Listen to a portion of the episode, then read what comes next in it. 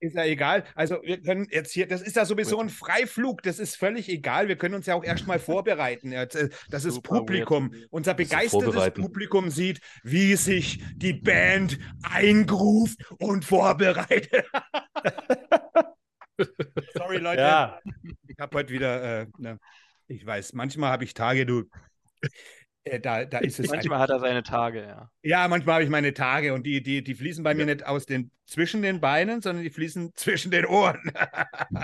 und das fängt ja schon wieder gut an jetzt, heute. Wir haben ja alle was davon. Einfach mal da draußen. Hier ist eure Crossroad Crew mit eurer beliebten monatlichen Show mit dem Tatort um 20.15 Uhr, auch wenn ihr das die ja. Show natürlich viel, viel früher kriegt. Und äh, heute ist es ein Freiflug. Heute haben wir ein sehr interessantes Thema und es ist total unstrukturiert und wir sind völlig unvorbereitet, wie eine gute Klasseband es auch sein muss, um auf die Bühne zu gehen, ihr Scheiß nicht geprobt zu haben und dann das Konzert ihres Lebens zu machen. Und eben, seid bei uns. Wir wissen nicht, wie lange das dauert. Wir haben heute ein sehr interessantes Topic. Das kann man und wir wollten es auch nicht so richtig gliedern. Es geht heute darum, um, äh, seht ihr ja auch am Thumbnail, subjektiv oder objektiv, was die Musik betrifft, weil jeder sagt immer, ach, Musik oder Kunst allgemein, das ist Geschmackssache und es stimmt natürlich per se, da dürfen wir uns alle einig sein. Aber äh, es gibt ja sowas in der Kunst wie einen Kanon. Ob das jetzt Literatur ist oder sonst irgendwas, da setzen sich sogenannte Experten zusammen und stellen einen Kanon, einen gültigen Kanon zusammen. Wieder andere Experten äh, widersprechen dem Kanon dann. Aber auffällig ist, dass manche Werke doch irgendwie, es scheint Konsens zu sein, dass die irgendwie zu diesem Kanon gehören. Also liegt doch der Verdacht nahe, dass es nicht alles immer nur subjektiv ist, sondern dass es eventuell das ein oder andere objektive Parameterchen geben könnte, das entscheidend dafür ist, zu sehen, ob Musik jetzt grundsätzlich gut ist oder grundsätzlich schlecht.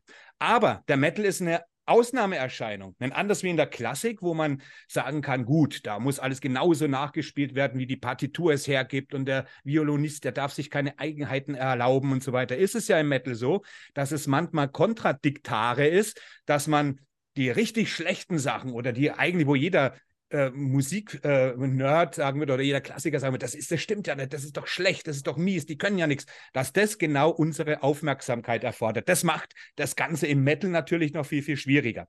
Aber wir fangen mal einfach irgendwo an. Ich wollte das jetzt einfach nur reinwerfen, um euch mal zu erklären, was wir hier eigentlich besprechen wollen oder worum es uns eigentlich geht. Wir könnten natürlich sagen, hey, wisst ihr alle, Musik ist Geschmackssache. Also ciao, wir sehen uns nächsten Monat. Aber es geht eben darum, Dinge zu finden, ob das wirklich immer so ist oder ob man wirklich äh, sagen kann, äh, hier und da erkennt man die Qualität von dem, was es sein soll.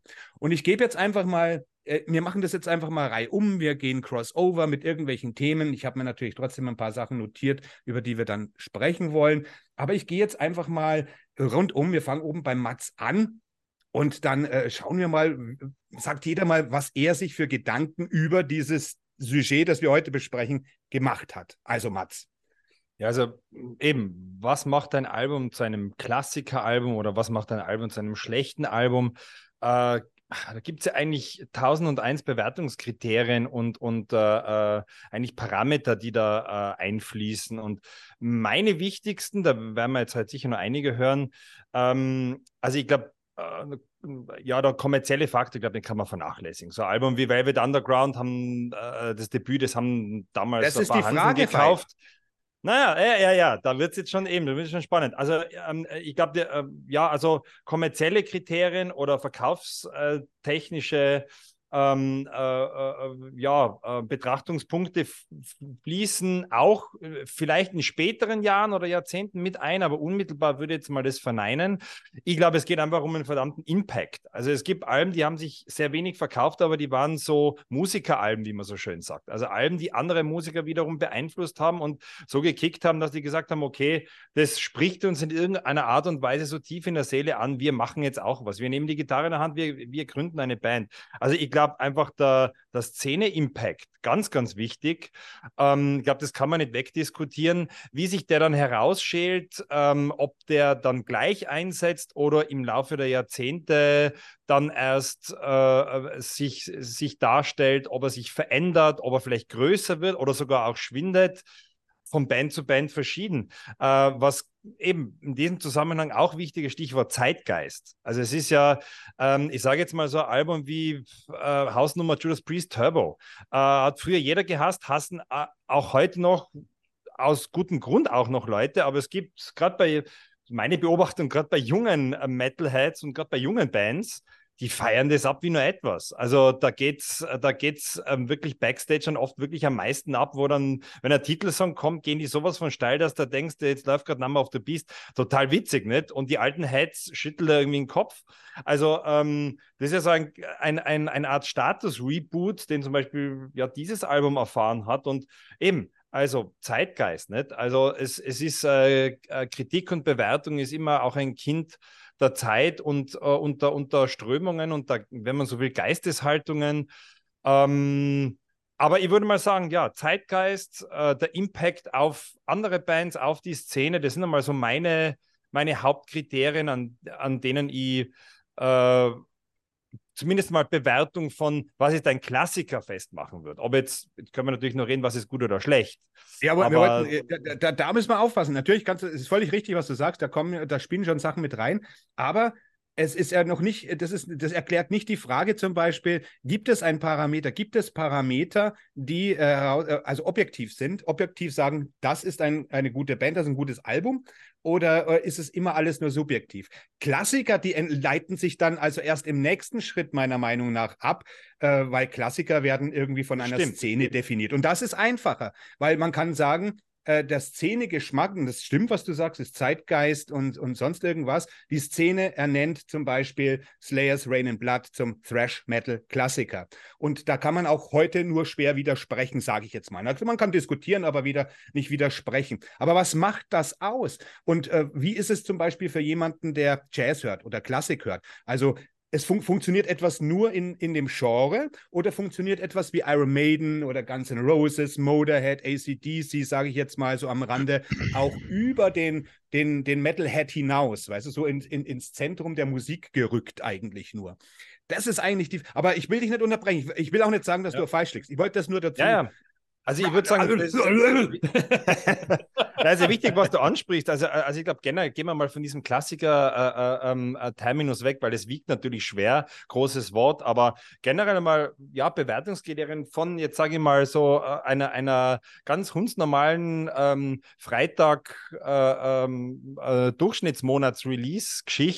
da muss man einfach sagen, gut, also das Erste, was man hier einfach zu tun hat für sich selber oder wenn man jetzt Journalist ist, ähm, das Ganze kontextualisieren. Ich sage mal, äh, in, in einen Kontext setzen und Kontext setzen heißt immer vergleichen. Äh, und das machen wir ja alle. Also wir checken das ab mit unserer eigenen, mit dem, was äh, bisher gehörten, was wir kennen, den Kanon, den wir auch verinnerlicht haben. Ähm, und dann ist eben die Frage, schmeißt man dieses ganze kanonische Wissen um und sagt, das ist mir jetzt total egal, was davor war, ob es jetzt klingt wie das und das, das, das, das, das, hat, das hat Geltung, weil es mit einer dermaßen Art von Leidenschaft und, und, und, und Intensität rübergebracht wird, dass es ähm, ja, dass man, dass, dass man vielleicht wieder ganz andere Bewertungsanalysen äh, äh, ähm, hier anstellen muss. Also es ist so, ähm, aber, aber ich glaube, du musst, du musst, also automatisch macht man es, ob man es jetzt, ob man jetzt Journalist ist oder Fan, man, man, man setzt in, in, in Vergleich. Also man kontextualisiert das Ganze, was man hört. Und das wird dann sehr spannend, wenn man das, glaube ich, auch gut begründen kann und, äh, und auch gut argumentieren kann. Und ich glaube, heute Abend, wir haben ja heute Abend das große Glück, ich meine, wir haben ja einen Metal-Journalisten unter uns. Also eigentlich können wir jetzt eigentlich alle heimgehen, weil, äh, also ihr erwarten wir hier natürlich ein riesengroßes Pamphlet vom Tom, der uns äh, verdammt nochmal erklären wird, äh, diesen ganzen Gedankensalat schon von mir, der, der, Diesmal hat er endlich sein Licht aufgehängt. Tom, ich sehe es, sein Licht. Das Licht. Das hängt aber schon seit Folge 1. Ja, Mai, ich habe es halt nicht gesehen. Meine Aufmerksamkeit ist defizitär. So, da hast du es. okay, machen wir mal weiter mit dem Felix. Felix, komm, hau mal raus. Deine Gemütlichkeit, die ist jetzt gefragt. Meine Gemütlichkeit ist gefragt. Oh mein Gott, hey, was ist denn hier los? Nee, ähm, Vieles, was äh, der Mats sagt, äh, stimme ich mit einem. Gerade auch der Zeitfaktor, finde ich, spielt auch mit. Also es ist nicht unbedingt, um ein Album als Klassiker darzustellen, sondern eben auch, ich habe mich so ein bisschen reflektiert, okay, was hat mich früher begeistert an äh, den Metal-Genres, die ich geil fand? Äh, was begeistert mich heute? Und habe so versucht, da so ein bisschen äh, die Verbindung zu suchen, beziehungsweise die da herauszugraben, mir die da penibel rauszusuchen, in Anführungsstrichen. Geht ja eher schlecht. ähm, aber äh, ich habe es mal probiert. Und äh, mal abgesehen von äh, Zeitgeist und so weiter und was ist jetzt Kult, was ist nicht Kult, was ist jetzt ein Klassiker, was ist kein Klassiker. Aber äh, was bei mir so äh, immer einhergeht, sind, äh, ich, ich glaube, ich kann es auf drei Sachen runterbrechen. Äh, das eine ist ein, charakteristisch, ein charakteristischer Gesang, der nicht zu brutal ist. Ich glaube, das ist was, auch, also wenn man im Extreme Metal unterwegs ist, okay, das ist eine Geschichte für sich, aber das ist ja nicht der Großteil des Metals. Äh, wenn man jetzt schaut, wer Headliner ist und äh, auch heutzutage äh, die absoluten Nummer 1 Alben hat oder auch äh, jetzt hatte, nehmen wir bloß Judas Priest, nehmen wir Iron Maiden und wie sie alle heißen, da haben wir immer einen schönen Klargesang, immer eine charakteristische Stimme. Das ist so ein Ding, was ich da hervorheben möchte. Oder wenn ich an äh, Halloween denke, äh, die vor allem wieder einen Bannenpush bekommen haben, ja, als Kiske vor allem wieder mit dabei war. Äh, da ging der Push wieder ordentlich nach oben. Also Gesang nicht zu extrem. Dann äh, gutes Riffing, gerade bei der Gitarre. Ähm, ganz entscheidende Geschichte. Es darf auch nicht zu verfreckelt sein, also zu progressiv äh, funktioniert eben auch nicht bei allzu vielen Leuten. Äh, Eingängigkeit ist da das Thema und äh, ja, insgesamt das Thema Eingängigkeit, nicht nur vom Riffing her, sondern allgemein. Ähm, was ich dann gemerkt habe, okay, wenn ich früher Alben gekauft habe, was waren die ersten drei Lieder, die ich am liebsten gehört habe? Die, die man am meisten, die, die als Single rausgekommen sind. Und äh, ich rede jetzt bei mir in Anführungsstrichen von früher, das sind dann die 90er, Anfang 2000er.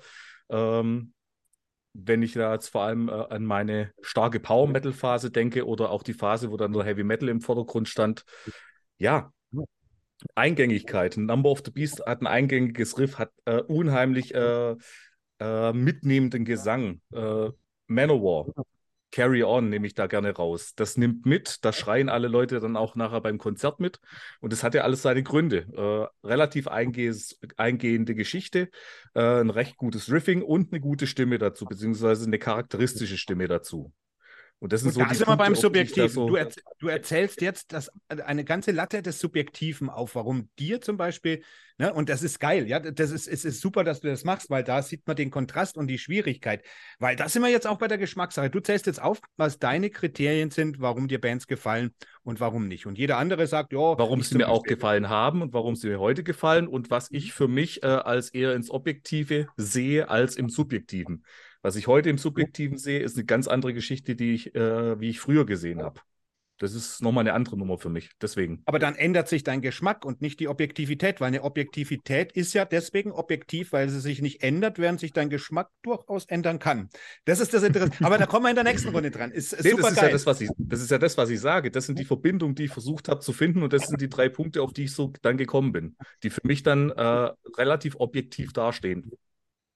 Mhm. Ja, klar, aber für dich objektiv heißt ja im Endeffekt subjektiv. Wenn ich sage, für mich ist es objektiv, ist es ja trotzdem subjektiv und nicht wirklich objektiv. Objektiv ist ja, es. Ja, sobald ich nachdenke, bin ich automatisch subjektiv. objektiv ist es dann, wenn es ein Kriterium gibt, was unabhängig von deinem Geschmack. Ja, geil. Machen wir mal weiter mit dem Tobi, mit seinen Anfangsworten, wir mal die Runde genau. Mal durchkriegen.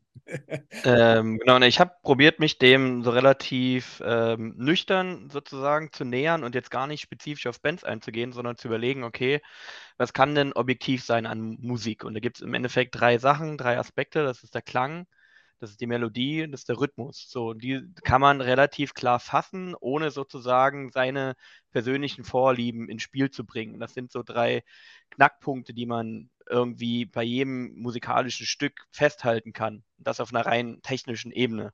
Die Schwierigkeit setzt ja eigentlich an dem Punkt ein, wo wir sozusagen Kategorien aufmachen, die irgendwie in eine Bewertung gehen, also gut und schlecht. Schon dort brechen wir eigentlich mit einer Objektivität, weil jede Bewertung, jede Einordnung in, in so eine Skala kann ja nur irgendwie aus dem Subjektiven heraus erfolgen. Und das macht es ja so kompliziert, irgendwie, ja, Musik fair einzuordnen, weil es hat unheimlich viel, das hatte Mats ja auch angesprochen, mit, mit Weltwissen zu tun, also mit deinem ganz persönlichen Blick auf die Welt, mit deinen Erfahrungen, die du gemacht hast bisher, ähm, ob jetzt im musikalischen oder im, im sozialen sozusagen, prägt das alles deinen Blick auf Kunst, auf Musik, auf ähm, Ästhetik allgemein. Und sobald man das mit reindenkt, ist man eigentlich schon im Subjektiven. Und ich bin der Meinung, dass Objektivität eigentlich jetzt außer in der technischen Betrachtung von Musik, wenn es um Länge geht, wenn es um Tonhöhen geht, wenn es um Geschwindigkeiten ja. geht, eigentlich nicht ähm, stattfinden kann. Ähm, und das Problem haben wir schon super zeitig auch in, in der Philosophie betrachtet. Also selbst bei Kant kam das schon vor. Er hat das ja auch probiert, sozusagen ähm, die ästhetische Urteilskraft irgendwie zu bewerten und irgendwie zu fassen. Und selbst er kommt halt ganz schnell auf den Punkt, dass eigentlich es nicht möglich ist, sozusagen Kunst zu fassen, ohne seinen eigenen Kontext mit zu betrachten. Also ohne seine Welterfahrung, sein Weltwissen einzubringen und da zu sagen, gut, aus meiner Perspektive, aus sozusagen meiner Fähigkeit, Kunst wahrzunehmen, beurteile ich das so. Beurteile ich es gut, beurteile ich es schlecht? Ähm, ist das für mich ein Beitrag zur Kunst oder ist für mich, hat es keinen Kunstwert? Ähm, das ist halt unheimlich kompliziert und ich glaube, deswegen geraten auch ganz oft, wenn wir es mal wieder auf Musik runterbrechen, junge Metal-Fans mit älteren Metal-Fans auseinander, weil einfach sozusagen die Kontextualisierung, dass das Weltwissen, auf das sie zurückgreifen, die Grunderfahrung mit dieser Szene eine völlig andere sind. Also mhm. deswegen spannend, was äh, auch gesagt wurde mit, mit Turbo von Priest. Ähm, aus der Perspektive, wo das quasi ein neueres Album war, war es nicht annähernd so gut wie das, was vorher war. Sprich, das war dein Wertekern und das war dein Kontext, in dem du das gestellt hast. Für einen jungen Metaller, der vielleicht zum ersten Mal Priest hört mit irgendwie 15 Jahren und sein Bruder setzt ihm Turbo vor, der denkt vielleicht, okay, fett. Ähm, das habe ich bisher noch nie gehört. Das ist ähm, für mich total neues, neue Erfahrung ähm, hat diese soziale Komponente drin, von wem hat er das Album jetzt empfohlen gekriegt, sprich Emotionen spielen eine riesengroße Rolle ähm, und bewertet das völlig anders. Sprich, das ist sein Ausgangspunkt, Priest zu bewerten und der wird wahrscheinlich niemals an Rock'n'Roller rankommen, sich denken so, what the fuck, das hat er mit dem gar nichts zu tun, mit dem ich angefangen habe. Und bei älteren Metallern vice versa ist es genau andersrum. Und ähm, ich glaube, das ist nicht möglich. Und in meiner Zeit, als wir noch Rezensionen geschrieben haben, habe ich die Frage mir oft selbst gestellt, so bin ich jetzt zu subjektiv? Und mir wurde die auch gestellt, äh, insbesondere von Leuten, deren Alben ich dann irgendwie verrissen habe oder geschrieben habe, hier, es ist Kacke oder das gefällt mir aus den und den Gründen nicht, habe ich dann auch immer gesagt, hier Leute, das ist nichts gegen euch, das ist nichts Persönliches, ich kenne euch erstens nicht und zweitens habe ich keinen Grund, euch zu beleidigen, aber das ist mein subjektiver Blick auf das, was ihr da musikalisch abgeliefert habt. Und ich probiere dann zumindest ähm, wenn schon Objektivität meiner Meinung nach nicht möglich ist, äh, Ehrlichkeit walten zu lassen und probiere dann auch immer zu begründen, warum es mir nicht gefällt oder welche im Grunde subjektiven Bewertungsmaßstäbe ich ransetze und sage dann hier, aus den und den Gründen taugt das für mich nicht. Und nicht so wie finde ich Kacke, sind Arschlöcher, bla bla bla, sondern ich probiere dann schon oder ich habe probiert dann schon irgendwelche Kategorien zu schaffen, innerhalb derer, auch wenn die subjektiv natürlich entstanden sind, das für mich einordnbar war.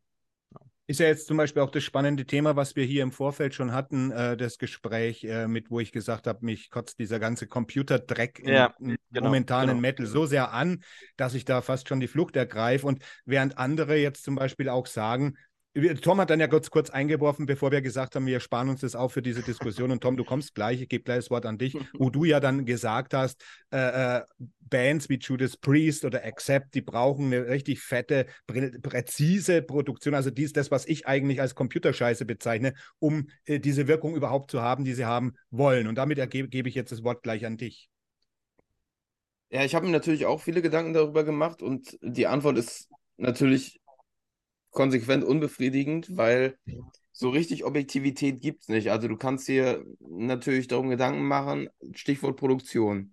Sagst du, oder bist du der Meinung, dass Judas Priest, Accept etc., solche Bands halt, die einen richtig fetten, drückenden Sound brauchen?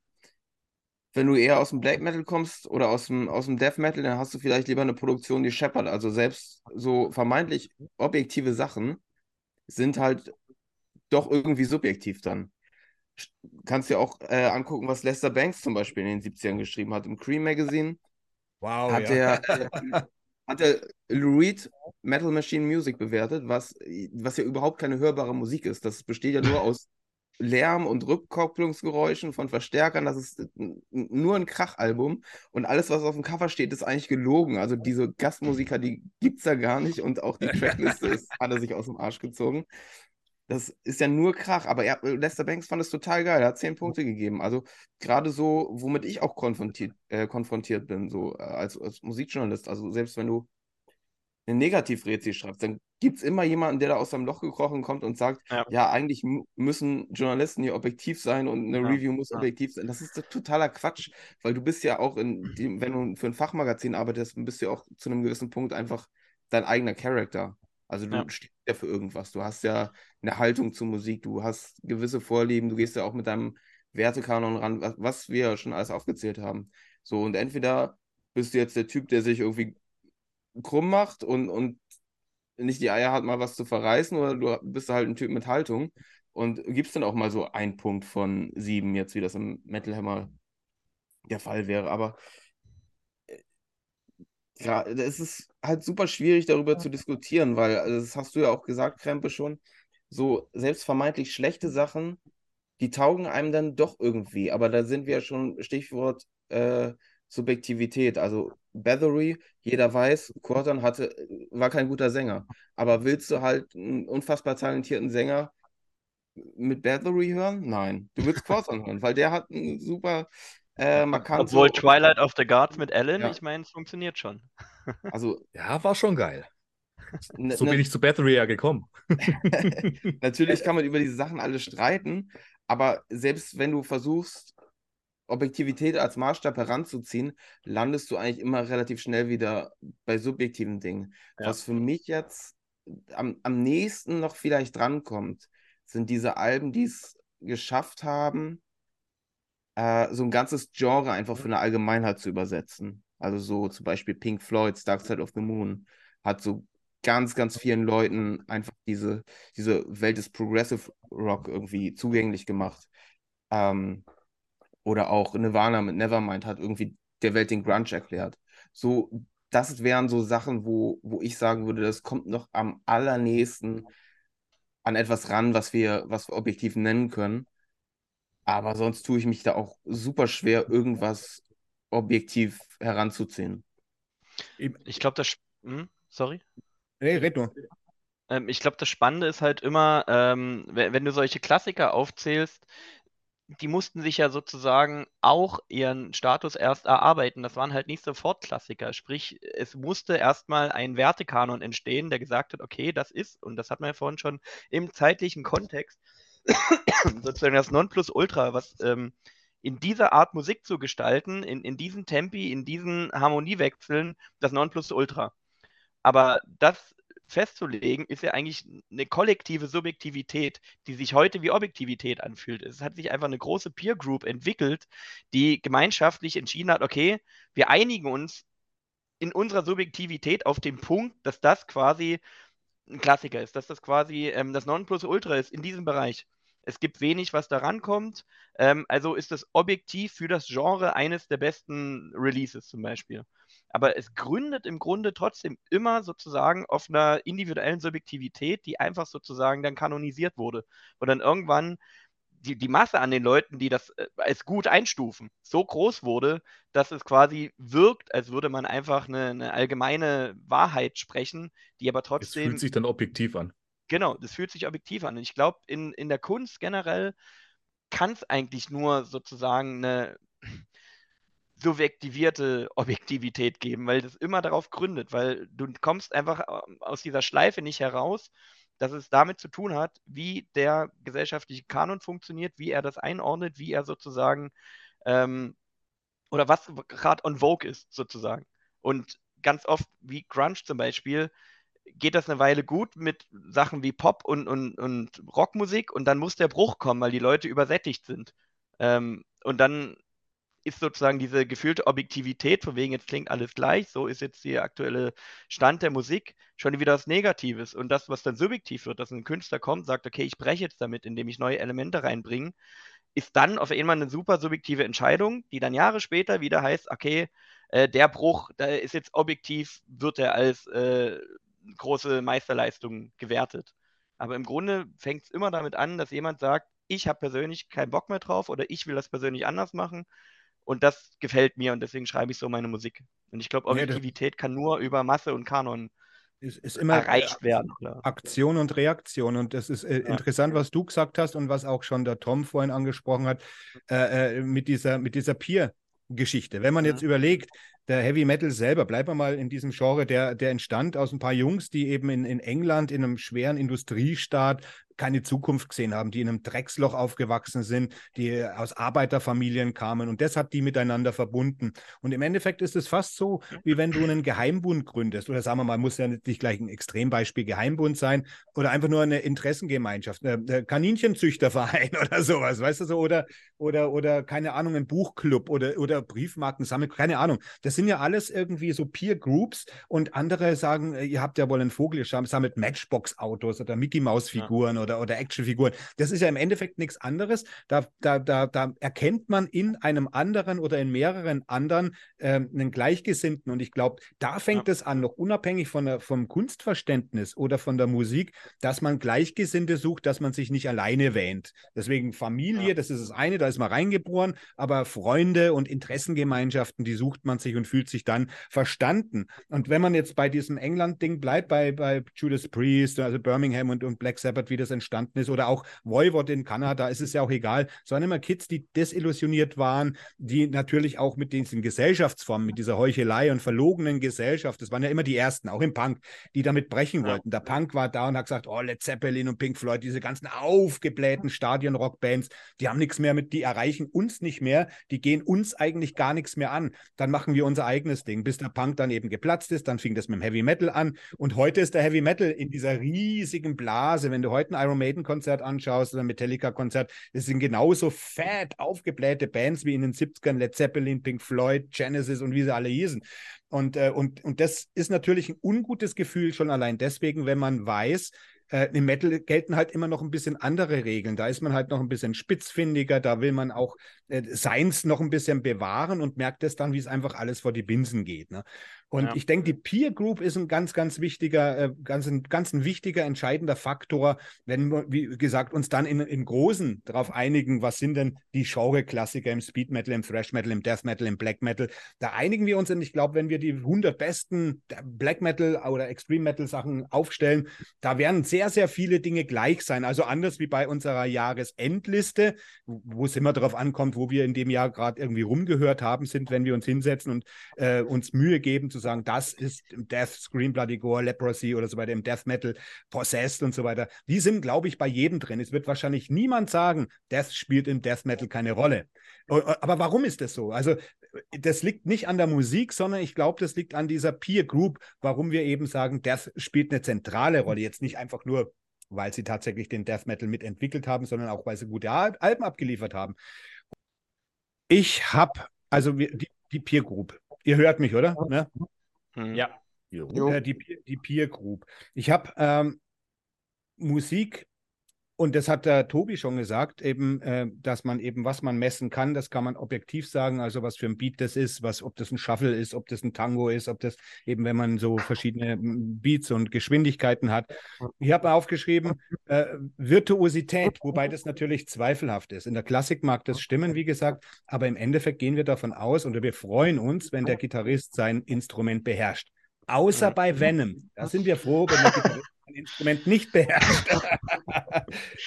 Aber es ist eben das, dass, äh, dass hier dann ein anderes, ich glaube, wenn das die Virtuosität nicht ist oder so, dass man sagt, wow, die, die, das, das Schlagzeug ist tight, die Rhythmusgruppe ist tight, der, der, die, mhm. die, äh, die, die Solis sind genial, dass es dann die Atmosphäre ist. Und Atmosphäre ist unabhängig von der musikalischen Virtuosität das sind ganz andere Parameter, die sich aber wieder vom, vom allgemeinen Musikverständnis, was ist schöne Musik, was ist gute Musik, so äh, eben in diese Peer Group, die wir besprochen haben, wieder reinzieht. Jetzt bin ich schon wieder da drüben, jetzt bin ich hier, in diese Peer Group reinzieht. dass sie eben eben wie im Black Metal zum Beispiel sagen, wir wollen auch dieses Ant, wir wollen nicht ergriffen werden können von einem Mainstream. Dass es dann irgendwann trotzdem passiert ist, das ist eine ganz andere Geschichte. Aber im Endeffekt war der Black Metal ja auch mit seiner Grottenproduktion und seinem, seinen atmosphärischen, repetitiven 20 Minuten, 15 Minuten das gleiche Stück mit Gekeife und so weiter, wo jeder normale Mensch gesagt hätte, um Gottes Willen, was ist denn das für eine Scheiße? Das hört sich an, als wenn ein D-Zug an mir vorbeifährt. Und jedes Lied hört sich gleich an. Und dass jedes Lied hört sich gleich an, das kennen wir ja grundsätzlich jetzt nicht nur im Black Metal, sondern für jemanden, der eine Musik nicht mag, ob das jetzt Jazz ist oder extremer Metal, für den hören sich die Sachen einfach gleich an. Ich könnte auch sagen, jeder Country-Song, den ich kenne auf der Welt, hört sich gleich an. Es ist immer das Gleiche, immer das Gleiche. Das bedeutet natürlich, dass Trademarks vorhanden sind, die auch der Laie erkennt, die aber nicht die seinen sind, sodass er verifizieren kann, was das ist. Dann habe ich die Produktion. Auch hier haben wir es wieder. Eine gute Produktion und eine schlechte Produktion. Ich lehne ja pro, äh, gute Produktionen nicht per se ab. Also es muss bei mir nicht irgendwie mit einem Plastikmikrofon im Keller aufgenommen werden. Das gefällt mir nämlich meistens auch nicht. Aber ich mag eben auch nicht diese, wir hatten es heute vom Andy Sneap äh, im Vorgespräch. Das, äh, das muss es als auch nicht sein. Also ich, ich, ich, was ich eben bemängel an der heutigen Zeit, das ist dieses Geistlose, dass man dem Computer mhm. alles überlässt. Und hier kommt das ins Spiel, was äh, ich schließe da jetzt an, an beim Felix an, was mir wichtig ist bei einer Musik, ist, dass es einen menschlichen Faktor darin gibt. Deswegen kann ich auch kein ja. Techno Techno mag für die Techno, ja, das ist zum Tanzen, da geht es nicht darum, sich mit Musik auseinanderzusetzen, sondern hat eine ganz andere, einen ganz anderen Grund, warum man das hört. Aber ich kann diese sterile, kalte Musik, die manche natürlich auch gut finden und suchen, nicht, nicht da fehlt für mich das Menschliche. Ich will keine Musik hören, äh, die von KIs gemacht wird, in, wo alles in Autotune ist. Und ich glaube, das spürt man. Das hört man vielleicht nicht immer, weil das kannst du nicht, aber kein Mensch ist imstande, perfekt zu sein. Und dieses Unperfekte macht für mich in jeder Beziehung, auch bei der größten Virtuosität, macht dieses Unperfekte eigentlich den Charakter aus, wo ich mich verstanden und abgeholt und, und uh, abgeholt fühle, dass jeder versucht, das Beste zu geben, aber dass per die Perfektion, diese computermäßige Perfektion nicht erreicht. Es sei denn, er nutzt einen Computer. Und dann wird für mich Musik interessant, weil wenn ein Computer meine Musik generieren kann, fühle ich mich nicht mehr connected auf einer esoterischen Ebene, sage ich jetzt mal.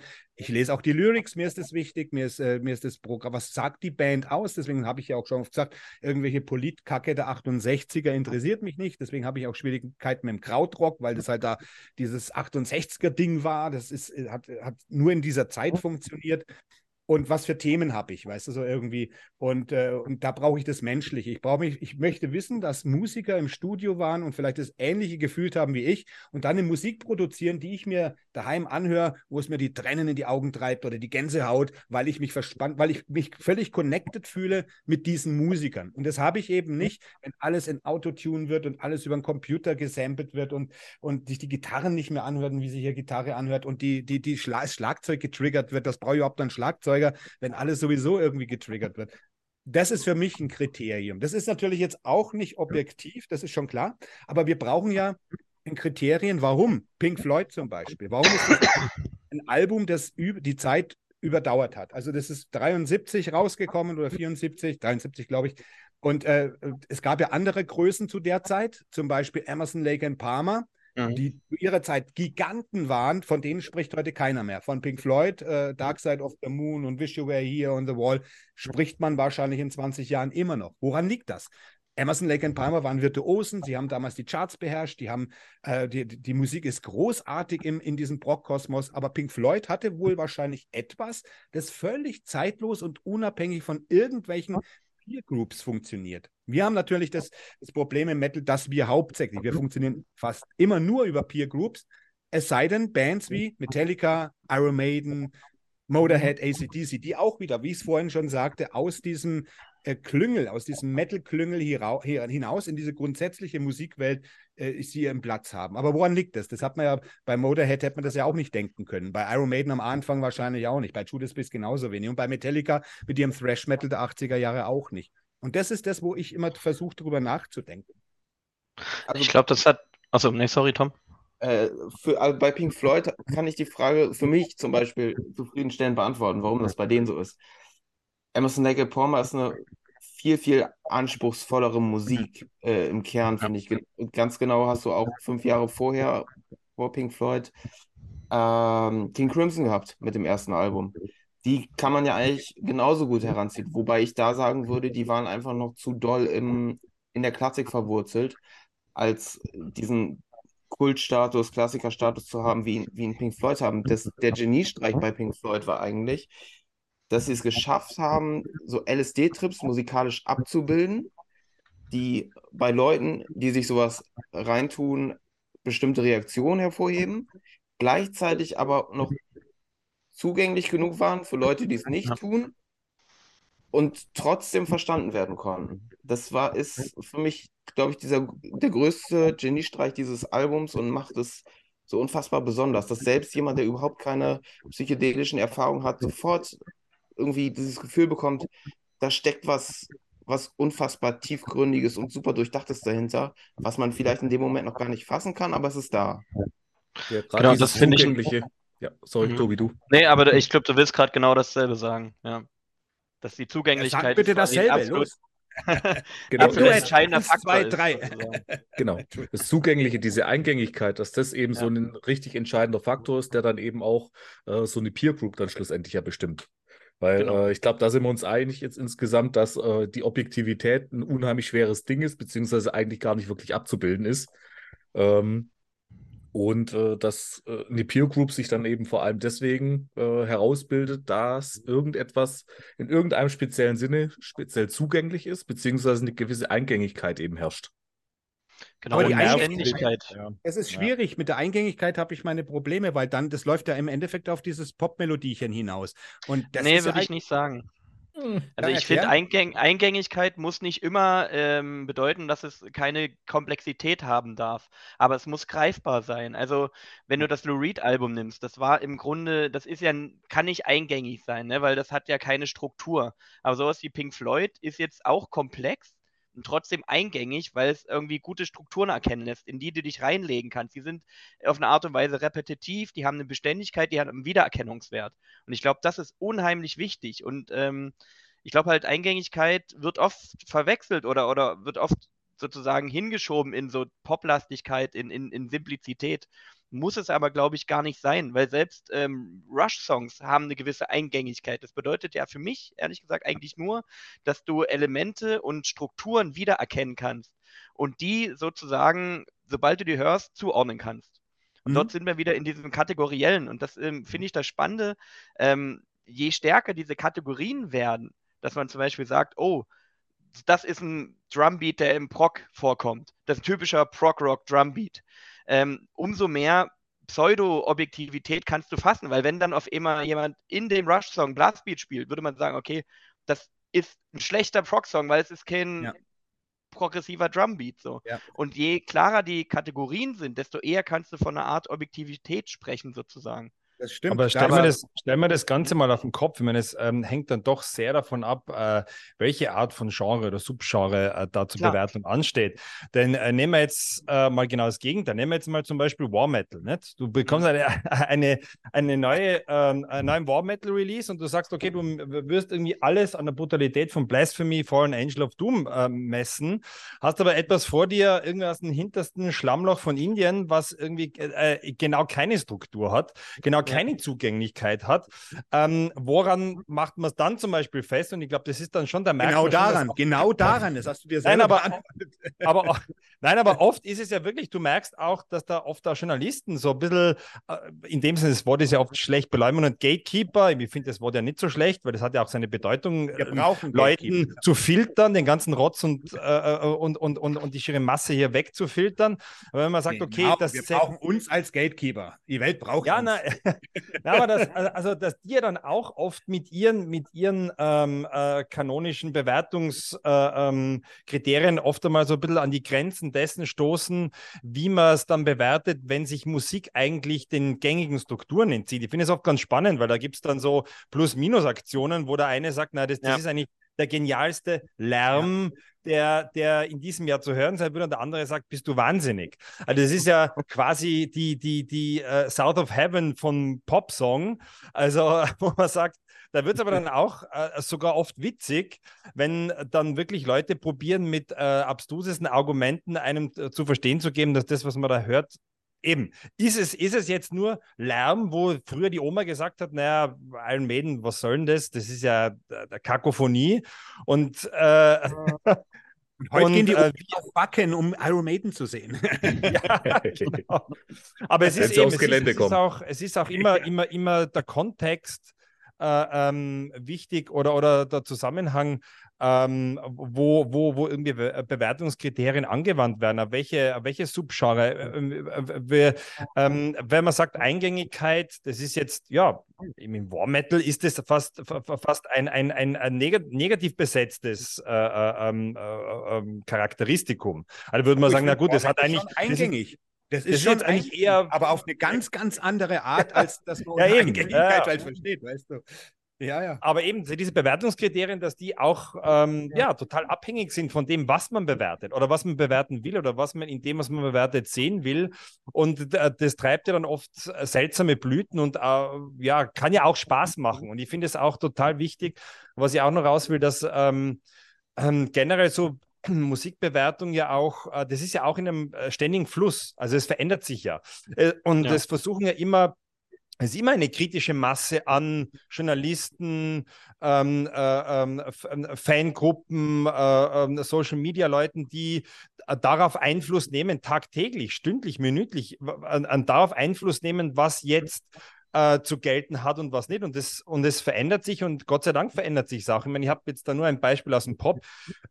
Fand es sehr witzig, dass der, dass der Rolling Stone macht sich ja zur Aufgabe, immer mal wieder natürlich auch Bestenlisten rauszuhauen. Natürlich, Rolling äh, Stone ist das schlechteste Magazin aller ja, Zeiten. Nein, nein. Aber, wollte ich nochmal.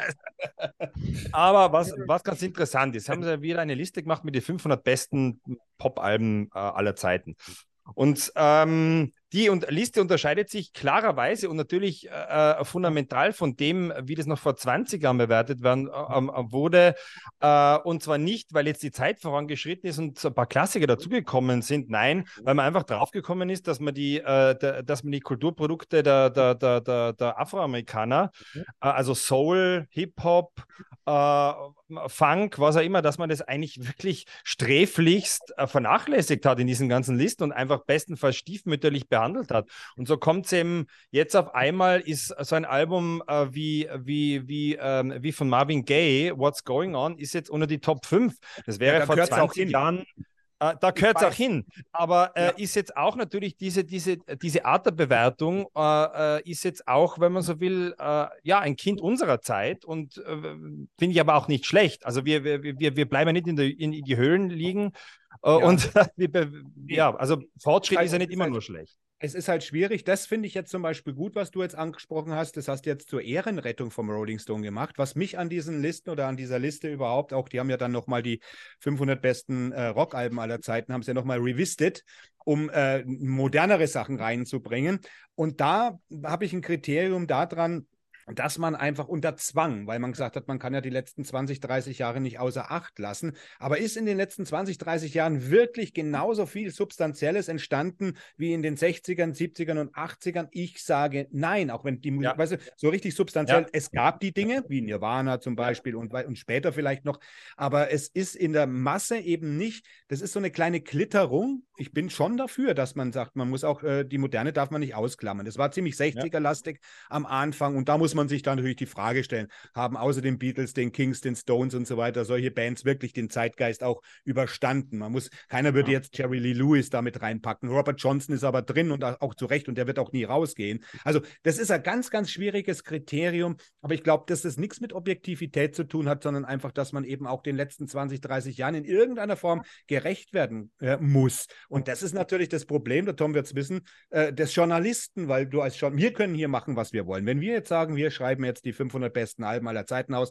dann ist es unsere verdammte Crossroad-Liste. Aber der ja, und sie ist richtig. Ja, und sie ist richtig. der Metal Hammer natürlich das Problem hat, er muss es jedem recht machen und ist wahrscheinlich nicht richtig. Also, nee, Quatsch. Aber, nee, also, weißt du, was ich meine? Du, musst, du hast natürlich eine ganz andere Aufgabe als wir hier, die wir völlig subjektiv abnörden können, denke ich mal. Na klar. Äh, aber äh, um, um das jetzt vielleicht noch mal ein bisschen äh, transparenter zu machen, solche, solche Bestenlisten, die entstehen ja nicht, indem man die Redaktion eine Woche lang im Konferenzraum einsperrt, den Nee, indem man ihnen Geld gibt. stellt und, und die diskutieren dann darüber, das Album muss jetzt auf Platz 100 und das muss auf Platz 101 und das auf 102, sondern da werden die Autoren gefragt oder äh, auch Musiker teilweise, äh, mach mir mal eine Liste von den 50 d- besten Alben und dann wird halt geguckt, welches wie oft auf welchem Platz landet und dann wird Ja. es halt einfach gescored von den Punkten her. Weil anders quasi. kannst du das gar nicht machen. Es ist gar nicht anders möglich. Richtig. Aber die So, Auswahl der Leute spielt hier halt auch eine ganz große Rolle. Und meine, Natürlich.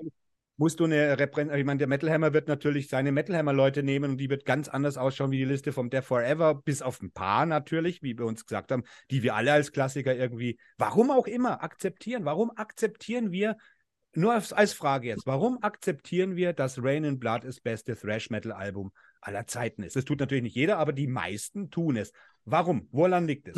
Ne, Ich würde sagen, weil es immer noch im Vergleich zu aktuellen Thrash-Metal-Alben heraussticht und immer noch sozusagen seine Qualität beweisen kann und nicht sozusagen altbacken klingt, sondern Elemente aufweist, die heute noch benutzt werden. Und das meinte ich vorhin mit diesen kategorialen Strukturen. Es ist ein Album, das die geprägt hat. Es ist ein Album, was damit dazu beigetragen hat, Thrash Metal zu fassen, zu sagen, okay, das ist ein Beat, das ist ein Takt, das ist ein Klang, der in diesem Genre vorkommt und es wird immer noch als Bewertungsmaßstab hinzugezogen. Deswegen hat es heute immer noch Relevanz. Und es gibt, denke ich, auch genug Alben, bei denen das nicht so ist. Ja, Nimm, glaube nimm Emerson Lake Palmer, großartige Band, aber ähm, die sind heute einfach im Kanon nicht mehr so relevant wie zum Beispiel ein Pink Floyd-Album. Und, und, und ich denke, dass die, die, die, die Sache auch darin liegt, dass man eine Blaupause geschaffen hat, die über Jahrzehnte Gültigkeit hat. Jetzt zum Beispiel, Ja. ich habe vorhin Jerry Lee Lewis, äh, der war in den 50er Jahren kurz, ganz, ganz groß, ähnlich wie Chuck Berry und, und Little Richard in der, der Kategorie. Während äh, Chuck Berry und Little Richard auch heute noch im Mund geführt werden, aber Jerry Lee Lewis eher weniger. Es ist äh, wie mit Elvis, weil Elvis war die erste weiße Stimme, die eben diese Stimme hatte und das machen konnte, was man von den Schwarzen früher erwartet hat. Und ich denke, wenn du am Anfang warst, oder die Beatles, warum sind die Beatles so geil? Unabhängig davon, dass sie catchy Sachen geschrieben haben, äh, ist es ja eher daran, die Beatles waren fast überall die Ersten, die die Technik benutzt haben, die das so gemacht haben. Und das bringt sie natürlich auch in die heutige Zeit hinein. Unabhängig davon, dass vielleicht jemand sagt, aber die Musik ist ja auch gut. Kann man drüber streiten, muss man nicht äh, überhaupt finden. Sie sind halt auch so Poppy-Sachen und so weiter dabei, aber die Beatles haben in erster Linie die Technik, die Studiotechnik vorangetrieben, wie Frank Zappa zum Beispiel auch. Ne, Frank Zappa ist auch, äh, auch so ein Dingens, den man Aber im Main wahrscheinlich gar nicht anerkennt, aber der ein unglaublicher Innovator war, ein Gott der Musik ist. Ja. Finde ich aber ein super Beispiel, Frank Zappa, weil äh, ja, Innovator, ja, musikalisch super relevant und vor allem spannend für Nerds, aber ich glaube, für den, für den kanonischen Musikgeschmack fällt er komplett raus. Also ich wette, na, ich, ich, ich, ich gehe mal so weit, dass 75% sagen würden, oh scheiße, das kann ich mir nicht anhören. Das ist irgendwie, weiß, das, ich- ähm, ich schaffe da einen Song und dann ist er aber auch gut, dann reicht mir das. Ja. Und Ja, ja, das ist. weil, weil er halt Stichwort, Stichwort Impact, hatte er wirklich so, also hat er wirklich so viel hunderte, tausende andere Musikgenerationen und mm, Leute beeinflusst, da Gitarre in die Hand zu nehmen oder Na, Musik zu Musiker schaffen? Musiker. Tatsächlich Hat- hat berufen sich viele auf Gitarristen Fall. auf ihn. Frank. Zappa Ja, ist klar, in- aber natürlich, äh, das ist ja auch immer Kriterium, nicht? wo man sagen muss, okay, meine, das klingt Innovation. Und Ja. das meine ich ja. Zappa wer war die ersten, wer waren die Stammväter? Und da sind wir jetzt wieder bei Slayer, das muss ich noch kurz fertig bringen, dass sie eben die ersten waren, die alles, was der Thrash so gemacht hat, nochmal auf ein ganz anderes Level gemacht haben. 29 Minuten, Punkt, alles gesagt, was der Thrash Metal überhaupt zu sagen hat. Danach war eigentlich Schluss. Und äh, im Metal ist dann nie Schluss, wie wir wissen, weil wir dann auch sehr repetitiv sind und nostalgisch. Aber eigentlich war nach Rain and Blood alles gesagt, was der Thrash Metal zu sagen hat, wenn man jetzt mal so wirklich spitzfindig sein will. Ja, ich finde, das sind also aus zwei unterschiedlichen Punkten natürlich zwei, zwei relevante Bands. Bei Slayer würde ich sagen, also nicht nur, weil es die letztgültige Definition des ganzen Genres im Prinzip ist, sondern auch das, was so um die Band herum passiert ist, also in der Bay Area, stechen Slayer natürlich am ehesten als sehr unterschiedliche Band heraus, finde ich. Weil sie noch deutlich brutaler, deutlich zackiger, deutlich satanischer sind, einfach in ihrem Klang. Und das natürlich gesamt betrachtet auf das Genre viel näher dem entspricht, wie dieses Genre klingt, als die Spartenabteilung der Bay Area. Wäre jetzt meine Idee. Und sowas wie Fusion, glaube ich, ähm, wäre im Rock-Jazz-Bereich ohne Frank Zappa vielleicht doch passiert, aber auf jeden Fall nicht so. Ja, Frank Zappa und dann äh, John McLaughlin, äh, wie, wie, sie alle heißen, Chick Corea und so weiter, diese Ebene. Das ist natürlich eine völlig andere Musikwelt. Ich glaube, äh, aber selbst im Metal-Bereich hört man den Namen Frank Zappa eigentlich trotzdem auch ja. mal. Das ist jetzt nicht nur in diesem Fusion- und Jazz-Bereich so. Aber es ist eben so, und Frank Zappa hat sich ja auch der hat nie in, in wirklich, bis auf Joe's Garage vielleicht ein Album, wo Bobby Brown drauf ist und so weiter, wo man sagt, okay, da hat er mal eine Chartnummer gehabt. Frank Zappa hat das nie interessiert. Der ist durch ganz andere Sachen, durch viel Live-Spielen, der hat ja sein Geld verdient durch Live-Auftritte. Sehr ähnlich wie mit Motorhead, auch ein ganz anderer Fall, aber Lemmy hat seine Kohle nicht mit Alben verdient, sondern mit seinen un äh, unermüdlichen Touren. Und so war es ähnlich bei Frank Zappa auch, weil wäre er daheim gehockt und hätte jedes Jahr oder alle zwei Jahre nur ein Album gemacht, wäre er wahrscheinlich verhungert. Also man muss mal ganz ehrlich sein. Ne? Aber die Größe von ihm, die musikalische Größe, die kann man nicht wegreduzieren, auch wenn es Leute gibt, die sagen, ich kann mir das nicht anhören. Aber da sind wir jetzt bei der Innovation. Und Innovation hat gar nichts mit, äh, mit, mit Kompati oder mit, mit Eingängigkeit zu tun, weil Frank Zappa ist nicht eingängig. Das, dem, dem Ding muss man sich ähnlich widmen, wie man sich vielleicht eine, eine Beethoven-Symphonie reinzieht. Die kannst du nicht einfach auf Spotify dir kurz mal äh, reinziehen oder so weiter. Und so ist ja. es halt mit diesen Fusion, Frank Zappa, Klasse, also mit diesen monumentalen oder auch den Brockrock-Sachen, Emerson, Lake and Palmer und, und, und auch Pink Floyd übrigens, bis auf manche Sachen, die halt dann trotzdem funktionieren. Das, da gibt man sich am besten das Album. Das ist, wo das Album wirklich die Kunstform Album ist, die ja heute immer mehr außer Mode gerät und so weiter. Und äh, das ist das Schwierige, glaube ich. Und äh, ja, wir wissen alle, Objektivität gibt es nicht, aber es sind dann immer die Stellschrauben, die mich interessieren, wie wir es schon hatten, warum zum Beispiel Pink Floyd heute noch in aller Munde ist oder Rain in Blood in aller Munde ist und verschiedene Sachen. Aber ich wollte vorhin noch was sagen. Mit dem Metallica-Ding, mit, äh, mit der Eingängigkeit, weil wir es ja über die Eingängigkeit hatten.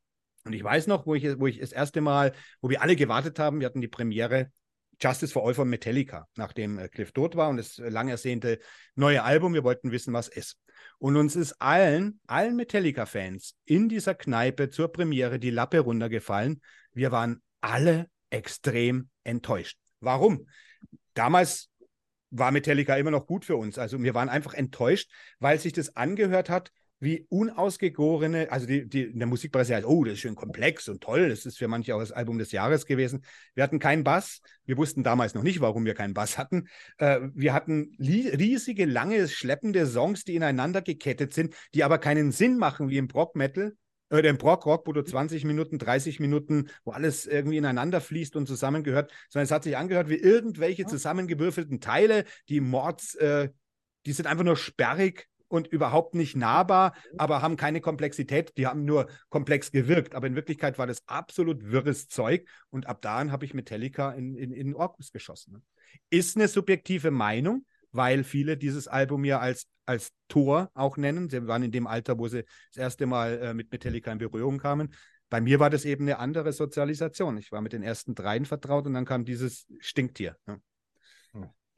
Aber ich finde es ich ja total spannend. Also gerade äh, also an sich so äh, Musikgrößen oder jetzt schon ähm, bereits et, ja, also etablierten Subgenres äh, und deren Vorreiter, dass man sich da ein bisschen reibt. Und ich finde, es wäre jetzt ein guter Zeitpunkt, dass wir jetzt ein bisschen unverschämter werden, alle zusammen. Denn äh, ja, wir müssen ein bisschen unverschämter werden, denn seien wir uns mal ehrlich, ähm, jeder von uns, und das würde dann gleich meine Frage an euch sein, ähm, jeder von uns hat doch vielleicht einmal diesen Moment gehabt, wo man sich einfach jetzt mal blöd hinausgesagt fragt, wieso? Also, okay, ich höre mir das an, ich, äh, äh, als Metal-Fan kennt man es, man hat es vielleicht sogar daheim, weil man es daheim haben sollte, weil man vielleicht in dem Subgenre irgendwie daheim ist. Aber ganz ehrlich, es gefällt einem nicht subjektiv und der Schritt sogar weiter, man kann sogar nicht einmal eigentlich nachvollziehen, wo objektiv da irgendeine Qualität sein soll. Und das das macht es ja dann spannend, denn ganz ehrlich, und da äh, finde ich äh, eigentlich so eine Attitüde, äh, ähm, äh, des, de, also finde ich die, die, die, äh, die Grundhaltung des 70er-Punks eigentlich ganz cool. Das Rip It Up and Start Again, dass man so wie äh, The Clash gesungen haben, No More Beatles and the Rolling Stones, dass man quasi die alten Statuen anpisst und sagt, wir brauchen das. Nee, natürlich haben sie sich uh, unterm Strich alle darauf bezogen. Es war natürlich nur eine Unverschämtheit, aber dass man auch sagt, okay, wir sind jung, wir sind frech äh, und äh, wir scheißen eigentlich auf, äh, auf diesen, diese, diese, äh, dieses ganze Buch der, der, der, Popkultur, was bis jetzt war, und schreiben unser eigenes. Aber Und Clash waren ja selber eine Artsy-Band. Die waren ja Artsy. Nein, natürlich, natürlich. Aber, aber es geht natürlich um diese äh, auch oft jugendliche Anmaßung. Und das finde ich ja schon oft spannend. Und ähm, das macht man ja eigentlich als Fan, macht man es ja auch so. Ich meine, es sind ja die lustigsten Abende, sind ja oft die, wenn irgendeiner betrunken, vielleicht sogar wirklich wortreich und argumentativ stark, dir eigentlich darlegt, dass eigentlich, äh, seien wir uns mal ehrlich, der und der Klassiker ist doch eigentlich totaler Müll. Und natürlich ist er das nicht, klar, also äh, in, in, der, in der objektiven Annäherung, aber das macht es doch auch oft spannend. Und, und das ja, das ja die- Black-Album ist Müll. Was? Das Black-Album von Metallica ist Ja, ja. Hab das Also, jetzt. äh, Ja, Aber so eine kleine, eine kleine Frage, kleine Frage in die Runde. Ich meine, also wir müssen jetzt keine Namen nennen, äh, äh, aus Angst, dass man dann verklagt wird. Nein, das werden wir nicht. Aber äh, gibt es denn für euch äh, da in der Runde wirklich so Acts oder Alben oder so, die, die diesen wirklich Überstatus innehaben, wo ihr sagt, äh, also nicht nur, dass man subjektiv nicht mag, sondern ich kann nicht einmal irgendwie nachfühlen. Eigentlich ver ich, ich verstehe es nicht. Ich verstehe diesen Impact nicht. Ich verstehe diese Wirkung nicht. Gibt es da was für euch oder fällt euch da was spontan ein? Mir wird was einfallen, aber ich Du darfst mal. ganz sagen, wir hatten mal, äh, Mats, weil du so geheimnisvoll tust, wir hatten mal eine ganze Sendung darüber, äh, über die Klassiker, die uns nicht gefallen, falls du dich erinnerst. Ja, ja, aber äh, jetzt hier geht es ja wirklich um Klassiker, wo man sagt, okay, also ähm, keine Ahnung, also wir reden, wir reden viel um Kanon und wir reden viel von, äh, von Bewertungskriterien. Was ist irgendwie das, wo, wo, wo ihr jetzt spontan irgendwie sagen würdet, okay, da, da, äh, also da kann man sich nicht einmal, da kann man nicht einmal aner anerkennen selber, dass es irgendwer objektiv ähm, sich hinstellt und sagt, das hat diesen Status. Weil es ist ja was anderes, wenn ich sage, das gefällt mir nicht, rund weg damit. Äh, äh, oder, oder ich sage, das, das hat einfach, das, das, das, hat, das hat überhaupt keine Relevanz für nichts, was natürlich Anmaßung ist, aber das macht es ja auch witzig und oft einmal spannend. Ich glaube, Also es mir gar nicht. Bei mir wäre es vielleicht so am ehesten, das habe ich auch in der, in der entsprechenden Sendung genannt, äh, The Piper at the Gates of Dawn von Pink Floyd, weil ich, äh, das liegt aber daran, dass ich das Genre Space Rock einfach nicht verstehe. Das sind für mich keine hörbaren Songs einfach. Das ist für mich nur Dröhnen. Aber das ist ein Klassiker? Ich meine, ist es wirklich ein Klassiker? Klassiker von Pink Floyd? Ich meine, das war das erste. ja, also für Space Rock auf jeden Fall. Also für die auch Frühphase von, von Pink Floyd, das zählt schon als Klassiker und wird auch in einschlägigen List genannt. Mir erschließt sich aber der musikalische Gehalt dieser Platte nicht, weil ich mit dem Genre an sich äh, nichts anfangen kann. Ich, ich verstehe es nicht. Nix? Kein Hawkwind? Auch nicht, auch nicht Hawkwind, gar nichts. Okay, Aber das okay. war ja, das war ja damals das Thema, war ja also ein bisschen anders, weil da geht es, also mir geht es jetzt eher so um, sagen wir jetzt mal bös gesagt, wirklich, wirklich um ganze Acts. Also wo man wirklich sagt, ein, ein, ein Act so viele Klassiker er rausgeschossen hat, wo man sich denkt, was ist da los? Also nicht jetzt ein Debüt, was vielleicht öd war und dann ging es bergauf oder umgekehrt, sondern wirklich ein großer Act, wo man sagt, kann weg. Ja, Also bei, bei Sabaton, mir ist das klipp und klar. Ja, gut, aber die, die, sind ja, die sind ja objektiv scheiße, das ist ja klar. Ja, Das die sind Objekt- objektiv. ja, genau. Nee, Ja, aber- aber, aber- ähm, also bei mir ist es Megadeth zum Beispiel. Ich verstehe es Ja, nicht. ja, Gott sei äh, Dank. Dave Mustaine konnte noch nie singen, er wird nie singen können. Es tut, Ja. es tut mir auch leid, Felix, aber ähm, ich habe mir, das leid tun, jetzt- Gottes Willen. ich hab mir das doch jetzt wieder angehört. Wo haben sie gespielt? Ähm, was? Wacken, doch, Wacken haben sie gespielt im Livestream. Wacken und Breeze. Das ist halt kein, das ist für mich kein Gesang. Ich finde die Riss auch, ja, die sollen progressiv sein, aber kommen nicht zum Punkt und irgendwie, es ist einfach, es funktioniert für mich von vorn bis hinten nicht. Also es gibt echt nicht ein Album, ich habe es mir wirklich mal zur Gemüte geführt, wo ich irgendwie sage, okay, jetzt verstehe ich, warum das doch mal geil gefunden wird. Megadeth komme ich null ran. So, das habe ich nie verstanden, warum der Typ überhaupt noch eine Karriere hatte, nachdem er bei Metallica rausgeflogen ist.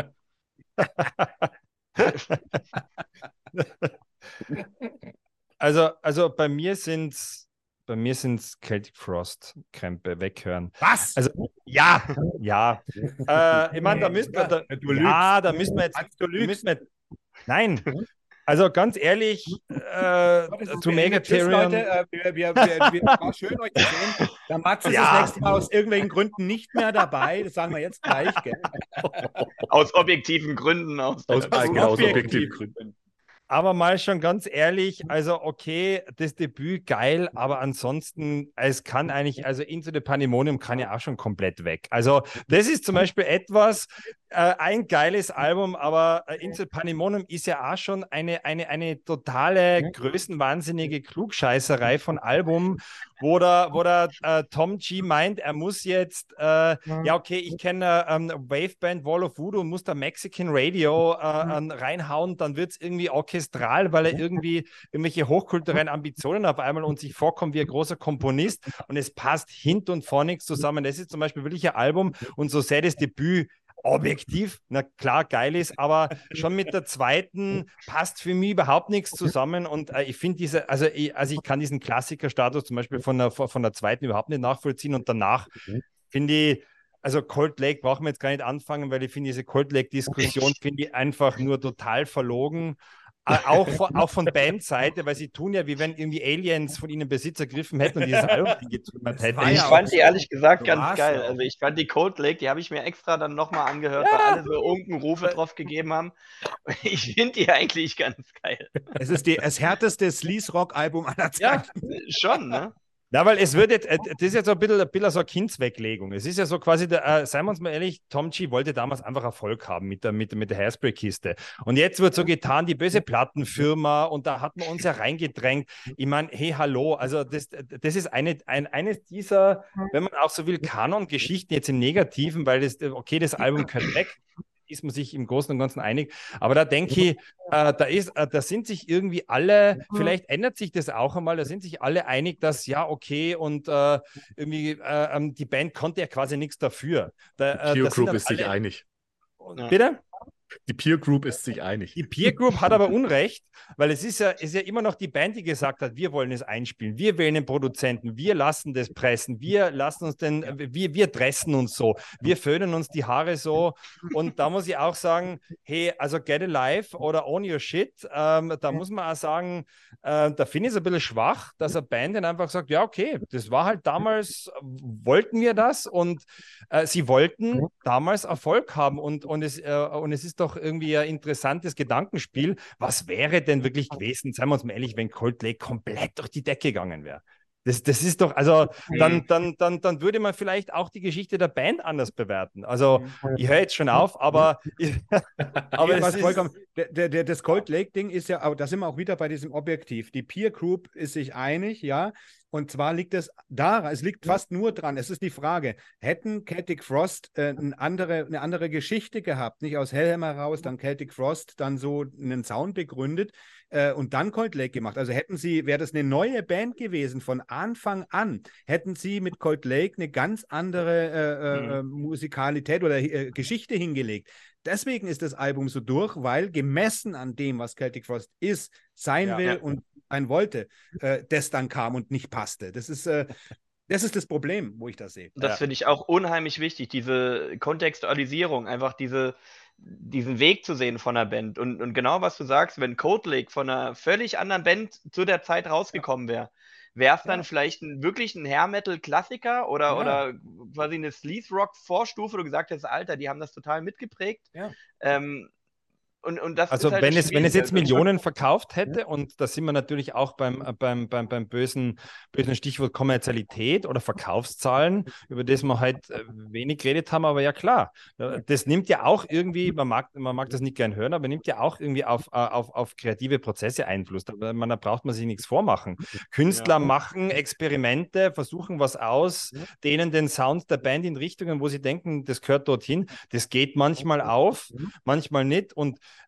äh, äh, ja, eben, ich finde das Gedankenspiel ganz, ganz Du siehst es ja, das war, das war in den 90ern ja. wieder mit dem Grunge. Plötzlich haben alle gemeint, ob das Thrash-Bands waren oder sonst irgendwas, ein Grunge-Album zu machen. Selbst Kiss hat es versucht.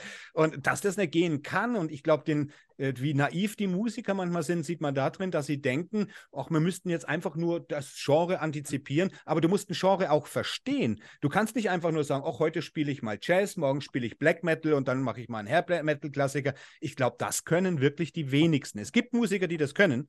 Äh, äh, das sind aber Studiomusiker, die stehen nicht bei einer Band irgendwie drin. Den, ab den, seit den 60er Jahren sind die unbekannten Schlagzeuger, Gitarristen und so, die nie genannt werden in den Credits. Das sind die eigentlichen, die wirklich alles spielen können. Aber die Bands selber hatten die Naivität, dass das vielleicht so einfach geht. Ach, Grunge, das hört sich ja nicht schwierig an, Gitarre ein bisschen tiefer. Nein, nein, nein, du musst auch wirklich das, du musst auch wirklich aus dieser Sozietät kommen, sonst klappt das nicht. Ja. Oder in den wenigsten Fällen.